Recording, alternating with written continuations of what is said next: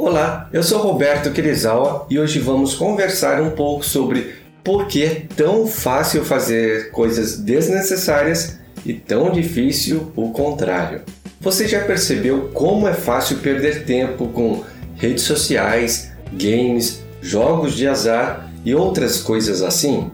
É fácil conseguir ficar uma, duas, até várias horas seguidas fazendo estas coisas mas se for para manter a concentração em atividades como estudo, planejamento, organização, projetos ou até mesmo exercícios físicos, aí a coisa é bem diferente. E a grande dúvida é por que que isso acontece com a gente. Esta explicação é dada pelo funcionamento biológico do nosso corpo, mais especificamente pelo hormônio chamado dopamina. Ele é um hormônio neurotransmissor que trabalha em parceria com outros hormônios. A dopamina atua na regulação motora dos movimentos voluntários, no humor, na memória, na atenção e principalmente na sensação de prazer.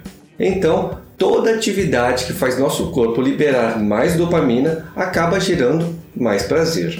Quando nosso cérebro percebe que uma atividade gera um alto grau de dopamina, ele guarda esta informação e na próxima vez em que você estiver prestes a fazer esta mesma atividade, seu corpo descarregará uma nova dose de dopamina mesmo antes de efetuá-la. Este efeito de antecipação acontece como uma forma de estimular a continuar cada vez mais com esta atividade, até que ela se torne um hábito ou eventualmente um vício, conforme vários mau hábitos vão se estabelecendo na vida através desse ciclo vicioso, os bons hábitos vão ficando cada vez mais difíceis de se manter. Isso acontece porque os bons hábitos geralmente não geram cargas tão elevadas de dopamina no nosso corpo. E como o nosso cérebro fica acostumado a receber grandes quantidades deste hormônio com determinadas atividades, faz com que se fique com mais vontade de continuar praticando-as cada vez mais.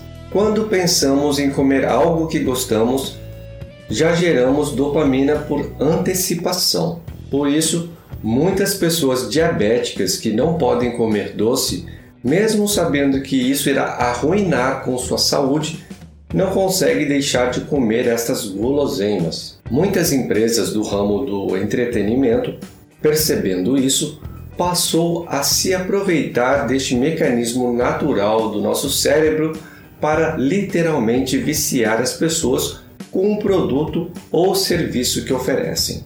É o caso de cassinos com jogos de azar, máquinas caça-níqueis, redes sociais, videogames, indústria da alimentação e até a indústria da pornografia. Inclusive, é por isso que muitas pessoas não conseguem ficar muito tempo sem verificar seu smartphone. Elas sentem a necessidade de verificar se existem comentários, curtidas ou qualquer outro tipo de interação nos posts que criou. Para conseguir lidar com isso, é importante ter consciência de como o nosso cérebro funciona. A partir disto, podemos criar estratégias para ter uma vida mais saudável sob nosso próprio controle. Para diminuir a necessidade do nosso cérebro por altas cargas de dopamina, podemos fazer um detox periodicamente. Talvez ficar uma vez por semana sem realizar as atividades que você identifique como sendo maléficas para sua saúde, produtividade e autodesenvolvimento. Sei que nesse dia você tenderá a ficar entediado, mas preste atenção em como você e seu corpo reagirão. Então você conseguirá perceber qual é o grau de vício que está tendo por determinadas atividades. Utilize o tempo livre que irá aparecer nos momentos em que você costumava fazer estas atividades para criar novos bons hábitos, como caminhar, ler, estudar, meditar ou outras coisas assim. A ideia é o seguinte: Imagine que você comece a comer com frequência em ótimos restaurantes. Quando for comer em casa um arroz com ovo frito, não terá o mesmo prazer de que quando comia no restaurante.